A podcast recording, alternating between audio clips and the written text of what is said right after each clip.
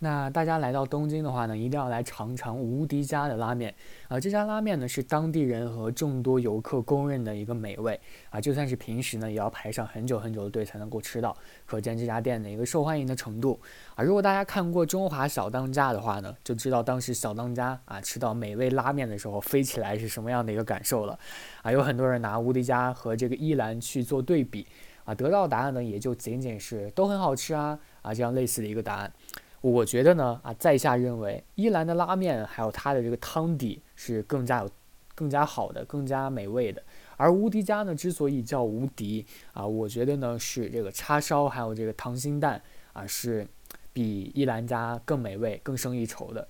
但是他家的面是略略略咸的哈，所以真的就是这种各有特色。啊，想品尝拉面的话呢，就去一兰；反反之，想尝试这样的一个配菜的话呢，就来无敌家试试。